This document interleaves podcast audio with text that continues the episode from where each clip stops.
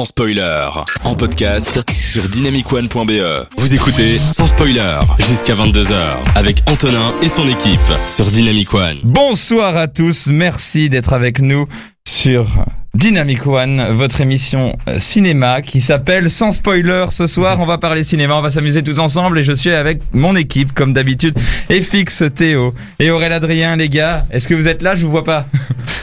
Ça va, ça va, ça va, on est là. On Ah, est là, on est bien sûr. hein. Avec ces nouvelles plaques plexiglas qu'on a depuis quelques semaines, des fois je suis un petit peu perturbé. Vous pouvez les voir sur, euh, enfin non, vous pouvez pas les voir, elles sont transparentes du coup sur dynamicone.be sur la sur la webcam, mais vous pouvez nous voir, nous on est beau, on est mignon et on va vous parler cinéma cette semaine encore une fois avec les actualités ciné, Netflix, euh, Amazon Prime, euh, streaming et les futures sorties cinéma. Aurélien Adrien, comment tu vas? Mais écoute, ça va super bien. Hâte de vous faire découvrir un petit film en passant pécho. Les carottes sont cuites. En passant pécho, c'est le titre du film, hein, c'est Tout ça à fait, Ah, Ça fait. me perturbe à chaque fois. J'ai hâte. Et Théo, toi tu vas nous parler De de The The Room. The Room, exactement, oui. Euh. À chaque fois, j'ai un bug quand je te regarde dans les yeux. J'arrive, j'oublie instantanément le nom du film. Et oui, c'est le charme. Et En puis je vais vous The- charmer avec cet excellent film ça. The Room. hein. The Room, qui est, euh, qui est, qui est une purge dans le métier, il paraît. est une, enfin, un chef-d'œuvre, quoi. On n'en parle pas assez, je trouve. Et je suis content de, de régler un peu ce- cette histoire et de pouvoir vous en parler. On parle bien du The Room de Tommy Wiseau parce qu'il y a eu deux The Room qui oui, sont c'est vrai. oui, c'est vrai qu'il y a eu un The Room euh, euh, Avec un nom aussi générique, ouais. on peut se faire avoir. Mais on en parlera après. Et Fix, bonsoir. Bonsoir. Tu vas bien? Euh, oui, très bien. Et toi, tu vas nous parler de Chunking Express. Exactement pour euh, en hommage au Nouvel An chinois. Et Bonne année. Ah oui, c'est vrai.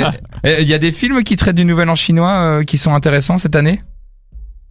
Très Euh, Nouvel An chinois, très je ne sais pas. Ah oui, c'est une question très générique directe. Hein. euh, Je vous ai direct dans l'os. Est-ce que, est-ce que, vous, euh, est-ce que ça parle, est-ce qu'on parle de Nouvel An chinois en général dans le, dans le, dans le cinéma J'ai l'impression qu'en fait, c'est vraiment des trucs qu'on parle dans les films euh, asiatiques à la limite, mais je n'ai pas l'impression qu'on a beaucoup traité du Nouvel An chinois dans les films qui sortent chez nous. Non, je pense pas. Enfin, Ah, il me semble. c'est propre à, à cette culture-là, donc je sais pas. Euh, mais Pas encore en tout cas. Peut-être que dans 10 ans, euh, on en parlera plus. quand on sera complètement mondialisé. On verra, on va déjà voir avec euh, le film dont FX va nous parler maintenant. Euh, enfin, dans quelques instants, mais avant, on va parler d'En passant pécho. Révèle-nous ce film parce que Ah je suis là très là. curieux. Bah donc déjà, le titre, en passant pécho, j'ai eu du mal à... Au début, je me suis dit, attendez, qu'est-ce que c'est? Qu'est-ce que c'est comme titre? Qu'est-ce que ça veut dire? Puis finalement, on comprend. Pécho, pécho, bref. Les carottes sont cuites est un film français de 2021 réalisé par Julien Hollande. On retrouve au casting Heidi Bouchenafa, Nassine Lies, Fred Testo, que vous connaissez, je pense tous, hein, Ouais. Benjamin Tranier, Vincent Dezania et Hakim Djemili. Alors, le synopsis, c'est celui-ci. Eddie, Eddie et Cockman, déjà Cockman, voilà, sont les deux pires trafiquants de drogue de Paris. Les deux petits escrocs survivent en faisant passer de la drogue, ou plutôt du placo, hein, que- Subtil. voilà, donc c'est la Hesse, fatigués de ce mode de vie, leur quotidien va s'égayer considérablement, considérablement, pardon, lorsque Zatlana, la petite sœur de Heidi, épouse le grand baron de la drogue, Arsène Van Gluten. Je suppose c'est une blague. en- Ils ont osé. oui, ce dernier, sous la pression de sa nouvelle épouse, lui four- leur fournira plusieurs kilos de Mojo Mango, du cannabis de première main. Eddie et Cockman, enfin, ont enfin la possibilité d'ouvrir leur propre réseau, convaincus que cela signifiera la fin de la galère pour eux. Ils ne se doutent pas encore que ce n'est que le début des problèmes. Bim. Alors, je vais vous donner l'impression que j'ai eu quand on a fini le film. Parce qu'en effet, si je vous donne l'impression. Pour moi, c'est un truc de série B. hein. Enfin, c'est. Eh ben, c'est- alors, euh, movie. Alors vraiment que je me suis dit de ce film, c'est en fait, je pense que c'est un, un gros rêve de gosse du, du réalisateur complètement, euh, de faire un film complètement déjanté avec des acteurs, bon, hyper bien typés, chacun a- son caractère et là-dessus, c'est c'est très très bien réussi. Mais Disons que les personnes sont fort, fort, fort exagérées. Ça crie dans tous les sens. Ça, par contre, bah, il y a toujours de l'action, du coup, puisque ça crie partout. Il n'y a pas de temps mort. C'est marrant. À certains moments. Alors, au début, j'étais assez dérangé parce que c'est pas du tout le style de film que j'ai l'habitude de voir. Puis bon, bah, au final, bah, je suis toujours dérangé, en fait. L'humour n'est pas fait pour tout le monde, hein. En effet, c'est gras, c'est raciste, euh, surtout aussi avec un langage de, de la street que bon, je pense qu'on n'est pas fort habitué à ça. hein. Mhm. Si, peut-être. Bon, pourquoi pas Oui, c'est vrai. Mais- oui, oui. Il faut, il faut, il faut rentrer dedans, je vais dire. Bon, une chose à retenir, c'est que la drogue c'est mal, hein. Donc à tous ces petits bira- à tous ces petits bicraveurs qui ah, il y a de morale là. dans le film. Non, non, mais en fait, en gros, euh, bah, si vous voulez percer, ne faites surtout pas comme Eddie et Cockman. Hein. Non, mais plutôt en vrai, ce qu'il faut retenir, c'est le rôle de Cockman qui est brillamment interprété avec une belle référence à, à Théo. À la fin, Théo, je vous en dis pas plus, c'est le petit français qui a été. euh, Ah, ce- le. Théo du film, pas le Théo. Ah, je suis en train de me dire qu'est-ce que j'ai Ah non, fait oui, moi hier pardon, soir. tu nous le vends comme un drame shakespearien quand même ce Non, film. non, alors, donc, en vrai, si vous voulez perdre 1h40, ben, regardez ce film. Oh, Oh film assez décousu. Bon, on rit beaucoup, on comprend pas toujours tout. C'est déjanté, on a mal aux oreilles car ça crie énormément. En gros, il est dispo sur Netflix. Non, mais quand même, euh, tout est à l'image de la fil- de l'affiche finalement déjantée ou en couleur. D'ailleurs, c'est vrai que j'ai beaucoup aimé les couleurs euh, dans ce film. C'est très beau, poétique même. ok. Et oui, qui l'aurait cru associer poésie et drogue Mais c'est fait. Ben, justement, justement, mais merci pour cette. euh, Je sais pas si on peut appeler ça une recommandation cette fois-ci. Mais tu l'as donc en fait, c'est un film qu'on regarde et on se dit est-ce qu'on aime ou est-ce qu'on n'aime pas finalement? Parce qu'il nous fait rire, mais en même temps il nous dérange. Voilà. Ma question en fait, c'est est-ce que ça dérange? Parce que parfois c'est juste ils font des blagues et c'est pas drôle. Ce que tu disais, c'est drôle parfois. Est-ce que c'est Non mais c'est en fait c'est spécial parce que c'est vraiment ça crie dans tous les sens quoi tout le temps tout le temps ça crie ça exagère c'est pas l'habitude de voir ça je vais dire. et c'est pas lourd à terme d'avoir toujours ce. Mais ce- au début c'est un peu dérangeant hein. puis à la fin on, on s'y habitue et je veux dire la scène de fin est vraiment bien. Théo, j'ai pas, j'ai pas vu dans ton regard si t'avais envie ou pas de le voir ce film. Mais au début, je trouvais que tu vendais vraiment de, de la pure merde, donc j'avais vraiment pas envie de le regarder. Mais Sans là, détour. tu commences à avoir ma curiosité sur le côté un peu original, lourdin, qu'on sait pas trop si on aime, on sait pas Ouais, trop si on aime donc, il y a pas. quand même Fred Testo et Vincent Desagna je pense qu'on connaît tous hein. et euh, et on ne les reconnaît pas. hein. Bon, un- il faut voir le film pour pour voir ça. Mais à un moment, il y a Fred qui dit, euh, moi j'ai pas j'ai pas signé pour tourner dans. On m'a dit mon agent euh, tourne dans un film de jeunes, ça fera re- redécoller ta carrière. Mais voilà quoi. En tout cas, j'entends des petits détails de réalisation qui ne laissent pas indifférent et inintéressant ce film et les acteurs qui sont quand même des, Oui, quand même des, des, des humoristes à la base. Et Oui, c'est ça. il y a moyen quand même de s'en payer une bonne tranche Franchement, ouais. avec eux. Ok, bah écoute, euh, le, le titre euh, de base ne Oui. m'attirait absolument pas en passant pécho. Mais là, il y a un petit intérêt. Et fixe, Théo, un petit intérêt? En fait, j'ai déjà pas compris le titre en fait. mais en fait, carottes mais pécho, euh, pécho, choper de la drogue, tu vois. Oui. Ah, crois que c'est pécho. pécho une fille. Enfin, euh, Oui, Ah. aussi. C'est ce que Ah, je me ils doivent jouer sur là, l'ambiguïté, je suis sûr, dans le bah, film. Sûrement, sûrement. Ah, ça- eh ben écoute, ça donne envie. En tout cas, merci pour cette recommandation, Aurel, Adrien. Merci d'être avec nous. J'ai oublié de vous dire que vous pouvez, ré- vous pouvez réagir sur les réseaux sociaux aussi, même si Marie n'est pas là. On pense à Ah. toi, Marie. Euh, vous pouvez quand même jouer en réagissant sur les réseaux sociaux, Facebook, Twitter et Instagram Dynamic One BE ou sur le site de dynamicone.be et l'application. N'hésitez pas à réagir, on vous lit et ça nous fera plaisir d'être avec vous. On se retrouve dans quelques instants pour l'actualité de l'autre cinéma. Joel Corey et avant ça un classique, Alicia Keys. Merci d'être avec nous sur Dynamic One et on se retrouve dans quelques instants.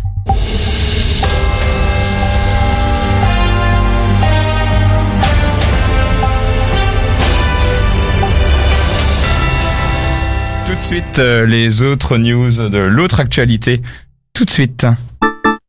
Alors, les news de l'autre actualité de cette semaine.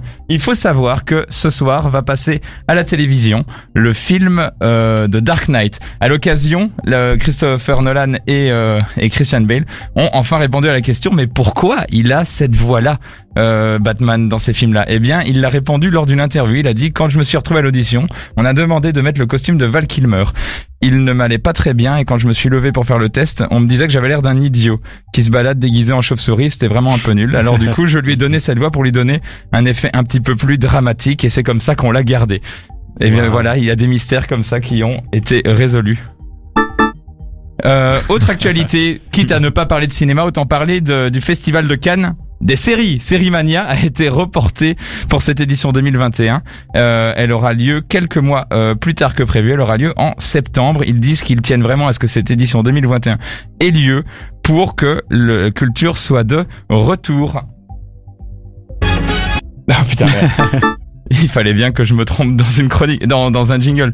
Et enfin, euh, je ne sais pas si vous l'avez entendu parler ces jours-ci, mais il y a eu la, le- la fameuse polémique GameStop, qui est la fameuse euh, polémique où euh, le comment on va appeler ça le, le groupe qui gère les Micromania en France et pas que et qui gère aussi la vente de jeux vidéo aux États-Unis et à d'autres endroits euh, a fait de la spéculation pour que la boîte coule et euh, il y a des petits malins sur Reddit qui se sont battus pour essayer que l'action remonte et ainsi faire perdre des millions aux investisseurs. C'est un truc complètement fou et ça montre que le peuple sur Reddit peut essayer de faire plier des gros investisseurs de Wall Street. Eh bien, grande nouvelle, Hollywood projette d'adapter ça déjà au cinéma pour en faire un film. Euh, il y a même plusieurs projets de films qui y sont euh, et c'est pour montrer le combat en- euh, de boxe presque entre la communauté Reddit et les hedge funders. C'est un film qui sortira, mais un petit peu plus tard, et ce serait la MGM euh, qui euh, lorgnerait là-dessus, ceux qui font aussi les James Bond. C'est pas un peu trop rapide? Oh, tu sais, euh, ça- rien n'est trop rapide. Hein. Le jour où DSK a été euh, a, a eu un- une polémique, on parlait déjà de film sur lui. Enfin bref. Et je rappelle que nous sommes toujours sans nouvelles de Camelot, alors qu'il y a peut-être une date de sortie cette année. Mais bon, on va, on y croit. Allez, merci. C'était le journal de l'autre actualité.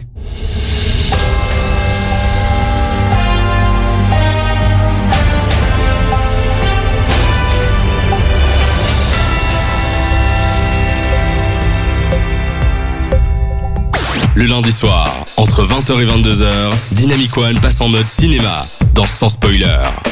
Merci d'être avec nous. C'était le journal de l'autre actualité. Il faut quand même euh, préciser que après avoir parlé de l'autre cinéma, on va un petit peu rester dans la thématique parce qu'on va parler d'un film complètement atypique et euh, pas mal paraît-il qui est The Room, Théo. Pas mal, pas mal. C'est un grand film, oui. Euh, oui, c'est The Room, donc c'est le film de Tommy Wiseau, ce génie qui avait ce rêve de faire du cinéma. Mais le cinéma est un monde cruel où il est dur de percer. Tommy s'est fait malheureusement souvent rejeter. Mais il n'a pas perdu espoir et s'est dit Je suis un génie incompris. Et si personne ne veut de moi, je vais tout faire moi-même et m'engager dans mon propre film.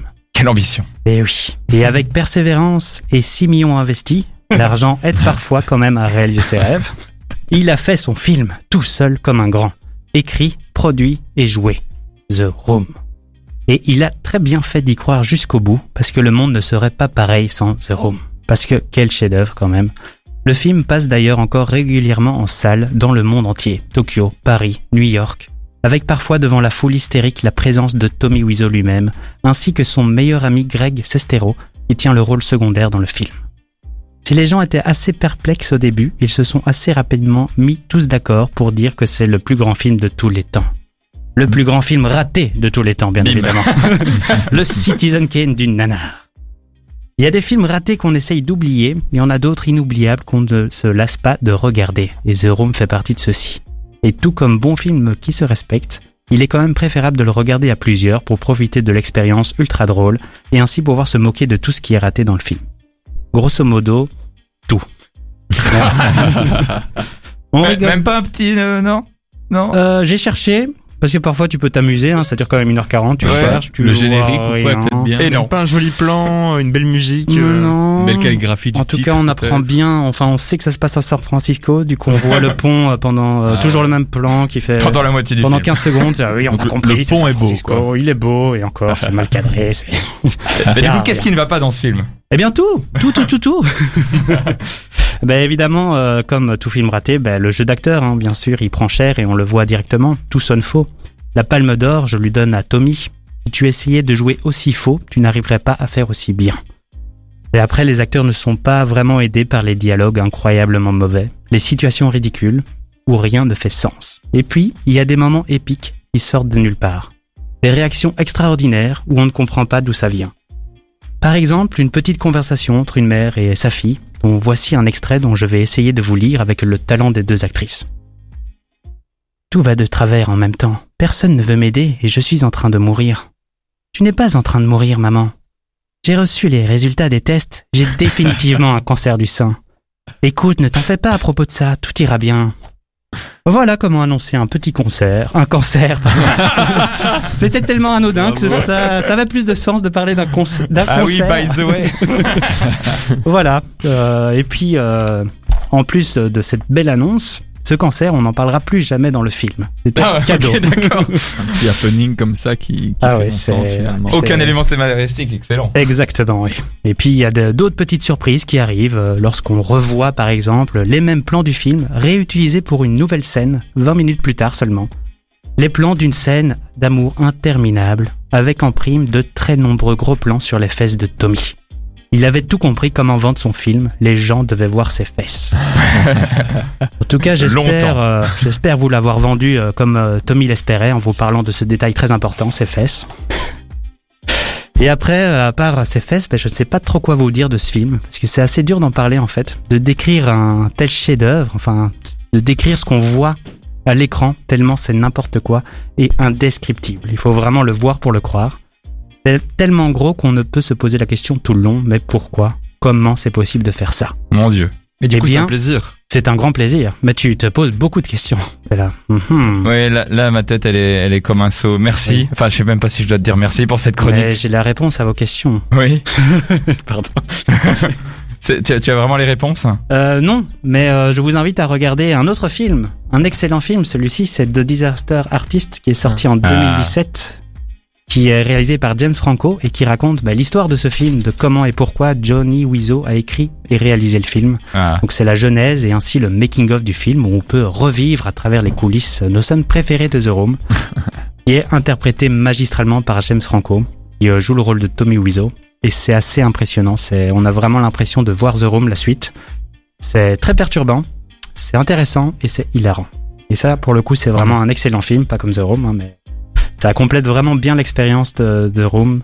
Et euh, c'est intéressant de le voir tout seul, mais c'est quand même mieux de voir The Room avant pour euh, plus en profiter. En gros, deux sujets et deux qualités extrêmement euh, complémentaires, on va dire ça comme ça, ou extrêmes, euh, selon les choix. Je pense qu'on va essayer un petit peu de remettre nos esprits en place face à un film comme ça, et on va en parler dans quelques instants. D'abord, euh, dans la suite, euh, on s'écoute The Weeknd, et puis après Anne-Marie. Merci d'être avec nous, et on reparle de ce film juste après. De 20h à 22h, on prend les popcorns et on écoute sans spoiler sur Dynamic One.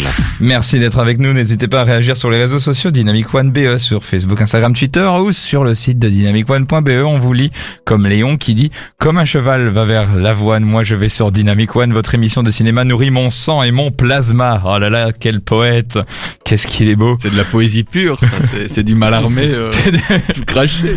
Oh là là, j'en j'en tremble. The Room et Théo, qu'est-ce que tu nous as raconté là? Qu'est-ce que c'est que ce film? Euh, je sais pas si on peut l'appeler film, mais en tout cas, c'est. Pour moi, il mérite euh, sa place dans le top des 100 films à regarder à voir avant de mourir. Ah, Pour oui, d'autres raisons, mais pour apprendre euh, des choses quoi, oui. voilà, le dernier pour mourir, en fait, finalement. Ouais, c'est ça. Il faut, il faut savoir pour le, le- le- la petite information que ce film a coûté 6 millions. Euh, voyez-le déjà parce que c'est vraiment une école de cinéma à- en soi ce, ce film. Tellement euh, tu vois tous les trucs qui vont pas et tu te fais ah mais je sais faire un film après avoir vu ce truc là tellement c'est mauvais. Et, et euh, ce film a coûté très cher parce qu'en fait c'était au moment du switch vers le numérique. Donc du coup euh, il a dépensé de l'argent pour filmer avec deux caméras qui étaient côte à côte euh, sur le plateau de tournage. T'avais une caméra pellicule et une caméra numérique. Comme ça, au montage, il, a- il aurait le loisir de choisir les rushs qu'il préférait en fonction de l'évolution de la technologie. Il était mégalo à ce point. Mais du coup, le, le réalisateur, c'est quand même un professionnel, c'est pas un amateur. Alors, Joker. comment, comment est-ce qu'il a eu ces 6 millions déjà ça. En Ah. fait, euh, le Tommy Wiseau est un personnage très mystérieux et ne répond pas beaucoup à sa- des questions sur sa vie privée. Donc, euh, il n'a jamais dit d'où il venait. Euh, parce qu'il est, il dit qu'il est américain, mais il a un putain d'accent de je ne sais pas d'où. Du coup, là, des fois, il dit qu'il vient de France, des fois, il dit qu'il vient de, de l'Est, de l'Europe. Je pense qu'il est polonais au final. Enfin, une rumeur raconte qu'il est polonais. il mitonne toujours sur son âge. Euh, à un moment, il dit à son âge, mais il en paraît 22 plus. Et euh, son argent, on ne sait pas d'où il vient. Il dit qu'il a fait, euh, qu'il a gagné son argent en revendant des faux pulls Adidas. En Mais euh, ça, ça, fait oui. pas le, ça fait pas les, ça fait pas Les millions. quoi. Ça nourrit la légende, cela dit. Voilà, c'est vraiment une légende. Mais euh, le film en lui-même est vraiment une purge hein, pour euh, pour avoir vu. euh, bah, déjà, il est disponible en intégralité euh, sur les meilleures plateformes. Clin d'œil. hein. Juste Donc- une question du coup pour Théo, c'est, enfin et aussi pour toi du coup Antonin. Au final, est-ce que le plaisir que vous avez ressenti avec le, le bon film que vous avez vu après le documentaire Mhm. euh, est vraiment compensé C'est pas un documentaire. Pas un documentaire. C'est un film, euh, qui, euh, qui d'ailleurs avait une route toute tracée pour aller aux Oscars et il a un peu trébuché avant la fin, donc il ne s'est pas Mhm. retrouvé nommé, mais c'était un film à Oscar vraiment. Et il a eu un Golden Globe, je crois d'ailleurs, hein. ou en tout cas un prix intermédiaire. Je, je sais pas trop. En tout Mais- cas, euh, ouais, c'était un film, euh, c'était un film. Je n'ai pas vu ce film-là. Par contre, toi, tu l'as Ouais. vu, Théo, The Disaster Ouais, Il est Artist. très bon. Mais je, je me dis qu'ils auraient pu faire un documentaire sur le making of, parce qu'apparemment James Franco s'est euh, mis dans la peau de Tommy Wiseau durant le tournage. Il réalisait le film et il jouait aussi le rôle de Tommy Wiseau qui faisait de Room.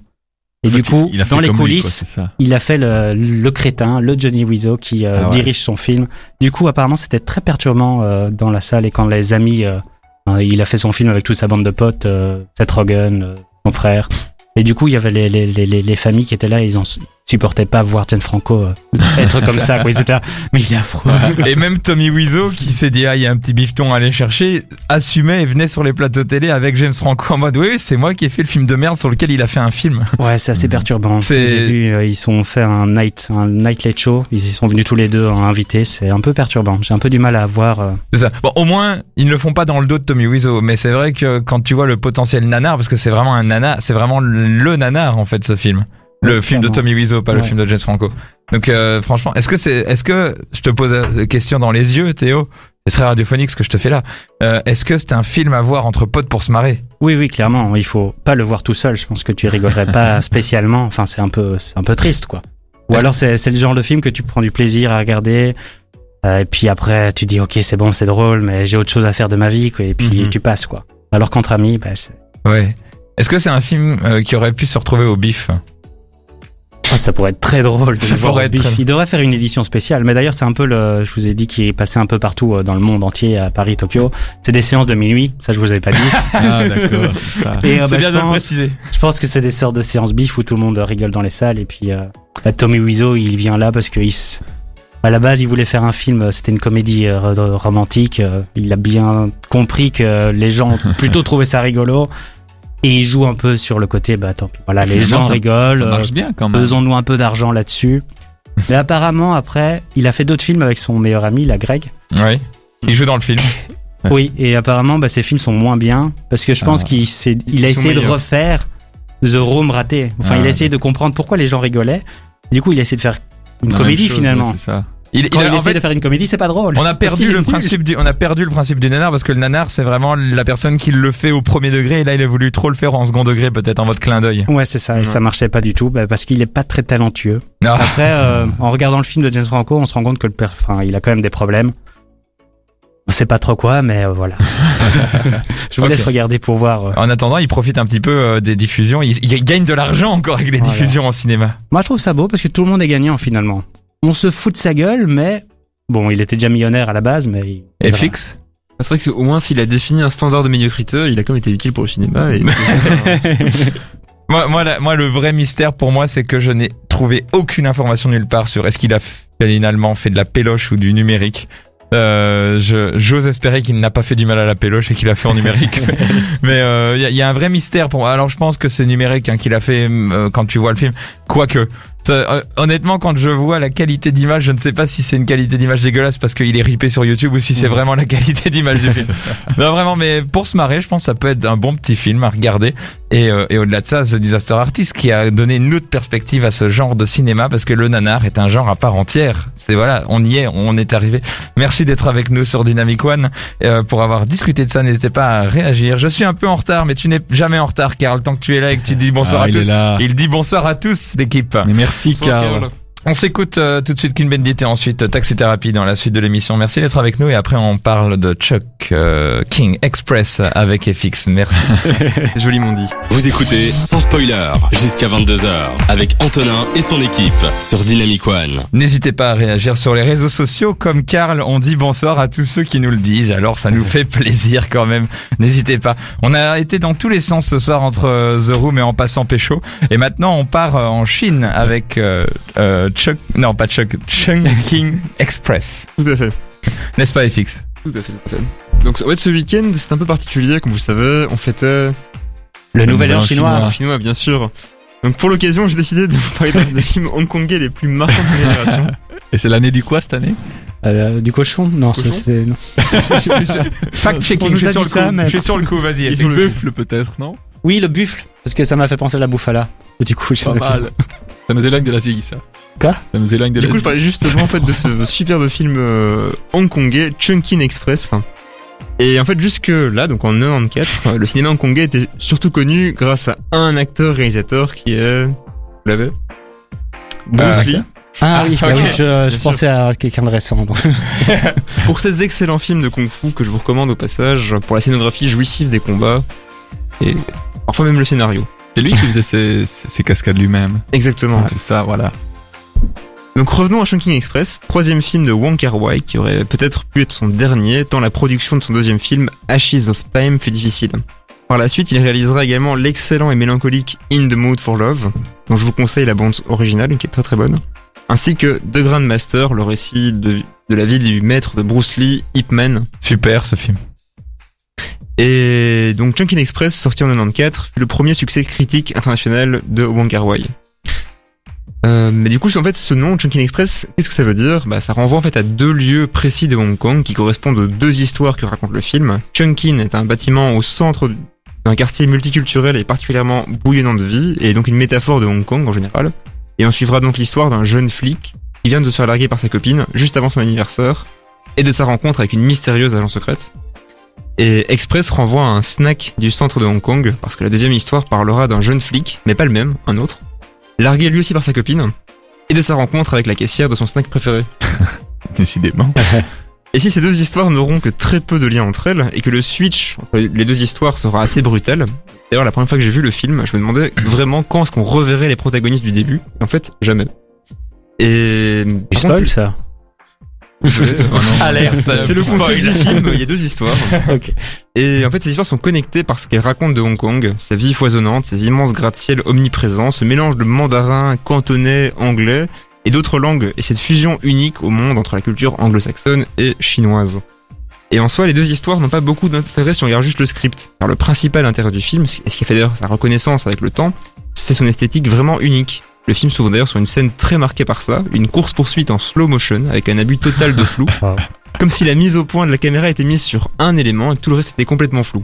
Et ce style, l'alternance de, de mise au point, des effets de flou très forts, du slow motion, du slow motion dans les scènes d'action, sera en plus combiné avec des filtres de couleurs omniprésents et très marqués.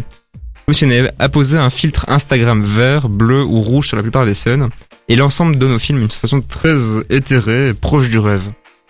D'ailleurs, le film est, est connu pour avoir inspiré Jean-Pierre Jeunet, pour Ouais. Amélie Poulain, sans doute pour les filtres verts assez marqués dans l'esthétique du film, mais aussi pour une scène reprise par Jean-Pierre, celle où Maï, l'employé du snack, commence à s'infiltrer chez le policier pour changer en douce plein de petites choses chez lui. Lavant ses draps, achetant des nouveaux poissons rouges, Ah. installant des nouvelles cassettes dans son lecteur radio.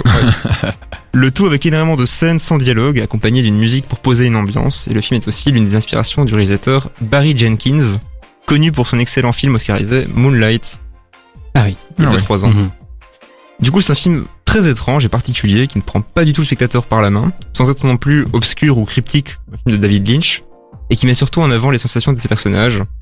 Et je vous le conseille chaudement, que ce soit pour l'esthétique, pour découvrir Hong Kong en ces temps de Covid, pour découvrir cet excellent réalisateur qui est Wong Kar Wai, ou simplement pour célébrer le nouvel an chinois avec un peu de retard.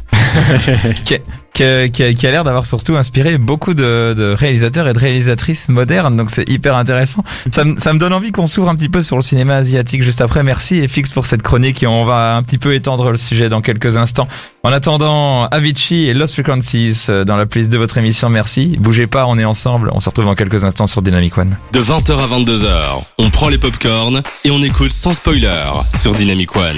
Merci d'être avec nous dans Sans Spoiler sur Dynamic One, c'est votre émission cinéma et on continue à parler de cinéma, notamment de cinéma asiatique euh, et fixe avec donc Chucking Express que tu viens de parler et qui va nous ouvrir un petit peu au cinéma asiatique en, en général. C'est un peu une référence euh, dans, dans le milieu des cinéphiles, euh, Wong Kar Wai.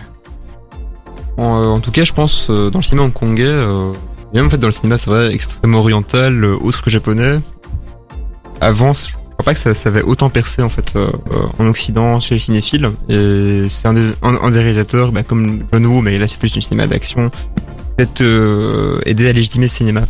C'est ça. Et c'est un, et il s'est beaucoup exporté vu qu'il a eu une carrière américaine. Et là, c'est ça, et là, c'est son film, c'était un film hongkongais pour le coup. Oui, tout à fait. C'est ça. Et après, il a eu une carrière américaine. Euh, exactement.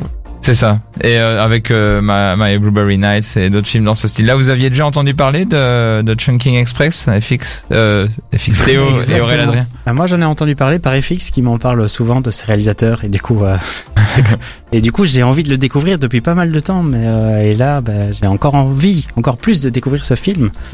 Il a l'air bien. Il a Ouais. l'air visuellement fou de ce que t'en parles et du Mhm. peu que j'en vois. En tout cas, très clivant. Si tu peux adorer comme détester, ça c'est sûr que. Ah, mais c'est ça qu'on aime, c'est le cinéma un peu clivant, comme en patient pécho, n'est-ce pas Aurélien Adrien? Oui, alors euh, en passant pécho n'est sûrement pas, lui arrive sûrement pas à la cheville. hein. Il a 8,1 de moyenne sur IMDB, c'est pas de pression, tu vois. Ça. En passant pécho. Waouh. Alors s'il a une bonne commu peut-être, mais je pense que c'est plutôt ça. Ok. Mais il t'intéresse ce film, Aurel? Euh, ouais, ouais, franchement, oui. Moi, déjà, en fait, il m'a donné envie de manger chinois. Ah. Alors, c'est que c'est une bonne nouvelle parce que ça m'a. Ça n'a rien à voir avec le film. C'est- une envie et ça a créé une émotion chez toi. Oui, voilà, c'est- cette émotion que ça- là que ça m'a donné envie, donc euh, que ça a créé chez moi. Donc franchement, oui. Non, L'histoire est pas mal. Hein, de, de- et est-ce qu'on ils ne se rencontrent jamais les deux personnes? Qui sait Mais en Mais tout cas, c'est il toi y a- qui as vu le film. Eh, pas de spoil, Ah, hein, spoil, vais c'est des films qui jouent beaucoup sur le mystère en fait. Euh, oui, en fait, trouve que c'est jamais très très clair en fait, mais par les paroles, c'est beaucoup. On, on peut voir ce qui se passe, mais c'est pas des films très euh, avec beaucoup de dialogue. Mhm. Euh, et d'ailleurs, la, de ces films ont un peu cette esthétique, parfois pas aussi, euh, enfin pas pas aussi poussé à l'extrême, mais il y a quand même toujours un, un petit jeu sur les couleurs, sur le, le- le mouvement, sur les, les- des longues scènes sans sans parole avec de la musique. Euh, on retrouve un peu dans dans ces autres films. C'est ça. Mhm. Et c'est quelque chose propre. Enfin, le réalisateur a évidemment sa propre patte, mais c'est quelque chose que tu retrouves dans le cinéma hongkongais en général ou pas? Je suis pas un spécialiste en du cinéma hongkongais, mais mm, après j'ai déjà vu des films de Bruce Lee aussi qui étaient euh, bah, très chouettes, mais là c'était euh, du cinéma d'arts martiaux, ça n'a pas grand chose à voir. À part quand même effectivement le, le slow motion Oui. de la scène d'action qu'on trouve chez Wong Kar Wai et qu'on trouve effectivement euh, traditionnellement dans les films de kung fu. John Woo aussi utilise John beaucoup Woo. ça. Et on connaît, il a eu la carrière qu'on lui connaît, mais euh, je lève légèrement le voile, j'en profite, c'est la fin de l'émission sur le BSFF. Toi qui as vu beaucoup de films asiatiques euh, dans, dans cette sélection, est-ce que tu as senti une influence de Wong Kar Wai dans, dans le, ce que tu as vu? Euh, sûrement oui. Oui, en fait, surtout dans les films chinois, je dirais, euh, mais après dans d'autres pays, parce que bah, je pense que Hong Kong, euh, comme Taïwan, comme la Corée du Sud, sont un peu des, des pays qui exportent leur culture dans le reste de l'Asie, Oui. euh, du Sud-Est et l'extrême-orient en général. Et c'est clair qu'on se trouve des influences de, de films coréens, de films taïwanais, hongkongais, et Wong Kar Wai est un des réalisateurs les plus iconiques de, de Hong Kong, donc forcément. oui. Mhm. Non, c'est super intéressant. Théo, toi, t'as l'impression, tu ressens ce- ces, ces caractéristiques de ces cinémas-là euh, qui, dans les cinémas occidentaux, dans le cinéma occidental, cinéma américain, cinéma européen? Les caractéristiques du film asiatique. Oui. Bah, les caractéristiques du film hongkongais, au minimum Wong Kar Wai. Est-ce que tu ressens un petit peu euh, son influence asiatique parce que j'arrive pas à dire le, le nom du réalisateur. Wong Kar Wai. Ouais, ça me. J'y arrive pas. Tu lèves la main et on le dit. Wong Kar Wai. Mais j'ai jamais vu de film de. Wong Kar Wai. Mais j'aimerais beaucoup le, de le découvrir. Wong Kar Wai. J'adore. Ça marchera qu'une fois. hein. Kar Wai. C'est tout pour moi. Bonsoir. Il y a quand même un film très connu qui, qui, euh, qui inspiré du cinéma euh, hongkongais, c'est euh, Matrix au final, puisque le, le, bu- Ouais. le bullet time, euh, ça, ça fournait beaucoup d'effets qui étaient utilisés dans le cinéma d'action. Ah, ils euh, ont été au bout de l'idée. Mhm. Ouais, c'est super, euh, c'est c'est super euh, visible là pour le coup comme influence, euh, ne serait-ce que même avec les arts martiaux comme, euh, comme ça a été évoqué. Enfin, ouais. voilà, là c'est un- c'est on est on est de l'ordre de l'hommage, mais un hommage qu'on respecte complètement. Là pour le coup, c'est pas c'est pas du tout en mode ah mais ils ont piqué ça à, à toute cette euh, vague de réalisateurs. Non vraiment, les les sœurs Wachowski ont bien euh, fait leur coup. Et on a hâte d'ailleurs, euh, tant que tu en parles, de, de voir le 4, voir qu'est-ce qu'ils vont en faire. Est-ce que ça va être bien, est-ce que ça va pas être bien? Ça, je suis très curieux. Je sais pas vous. Ah, j'ai très très peur. Alors moi, je, moi j'ai le double sentiment de ah trop bien. J'ai méga peur, mais ça va être trop bien. Euh, je- J'espère vraiment que qu'il va être pas mal. Je sais pas toi FX si tu l'attends. Euh, pas trop en fait, parce que j'ai pas vu le 2 et le 3. Je me trouve que Matrix 1 est excellent. Ah, le Et 1 ça- est ça excellent, suffit en fait. Peut-être que je regarderai un jour le 2 et le 3, mais même après, pour genre de suite qui arrive 20 ans après, c'est un peu comme pour Indiana Jones 4. Je préfère attendre un peu d'avoir des retours Ouais, ouais. Avant d'aller au cinéma. Toi aussi Aurélien Adrien Euh, moi, faudrait déjà que je découvre le 1. Ah. Oh. Eh ben Oh dans là les là. semaines à suivre, il faudra que t'en parles. Il faudra que tu le vois et que t'en parles. Moi, On devrait mettre des devoirs à chacun. tu es obligé de voir Matrix. Mais c'est obligé de voir- voir culte. On passe en pécho. ok. Allez, et ben voilà, il y a tes devoirs pour la semaine prochaine ou pour les semaines à venir. Tu dois regarder Matrix. Eh ben merci beaucoup pour cette chronique et pour avoir parlé un peu de cinéma asiatique et fixe. Euh, je vous rappelle aussi, euh, toute euh, l'équipe de Dynamic One euh, vous le rappelle pour l'instant, il y a un concours tremplin lancé par Wolubilis. Ils sont à la recherche de groupes bruxellois et le gagnant pourra, euh, si le Covid le permet, de jouer sur une stage euh, au fête de la musique de Wolu et Saint-Lambert. C'est sur le site de dynamicone.be. Profitez-en et essayez de participer, ça nous ferait plaisir. Merci Aurélien Adrien, Théo et FX d'avoir participé à cette émission. Comme d'habitude, on se retrouve la semaine prochaine, même heure, même endroit, 20h sur Dynamic One. Bonne soirée et que le cinéma perdure. À bientôt. Et on se retrouve et on se quitte avec Joli bébé de NASA. Ah. Bonne soirée à tous. Sans spoiler, en podcast sur dynamicone.be.